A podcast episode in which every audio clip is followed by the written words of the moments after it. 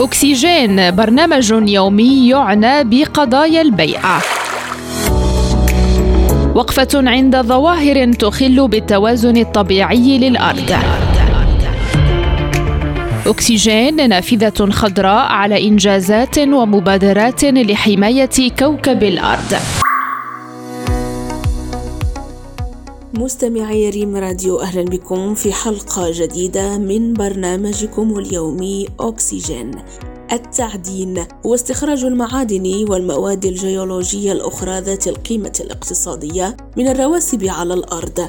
ويؤثر التعدين سلبا على البيئة من خلال فقدان التنوع البيولوجي وتآكل التربة وتلوث المياه السطحية والمياه الجوفية.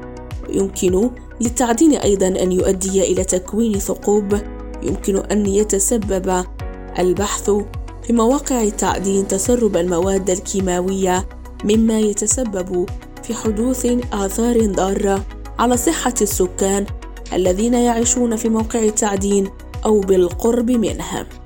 يمكن أن يؤثر التعدين على المجتمعات المحلية إيجابًا وسلبًا، في حين أن الآثار الإيجابية مثل التوظيف ومشاريع التنمية المجتمعية مهمة، إلا أنها لا تعوض السلبيات المحتملة في بعض البلدان.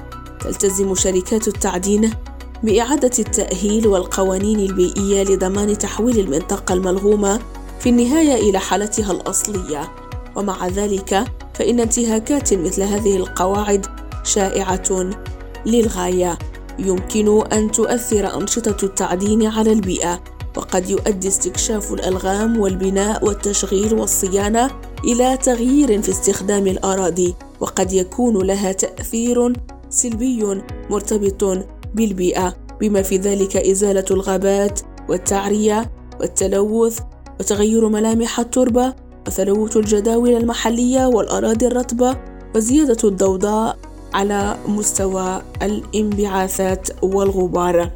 وقد يؤدي التخلي عن الألغام وإيقاف تشغيلها.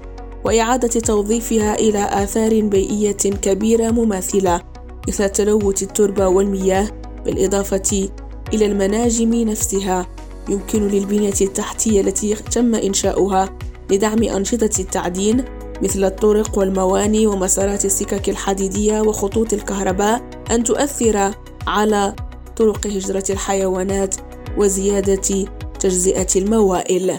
يمكن للمناظر الطبيعية المتأثرة بالتعدين أن تستغرق وقتًا طويلًا حتى يتم علاج آثارها. في بعض الأحيان لا يتم هذا بشكل جيد مستمعينا الكرام، كما لا تضمن جهود الإصلاح دائمًا استعادة التنوع البيولوجي في المنطقة قد يتسبب في فقدان الأنواع بشكل دائم للأسف.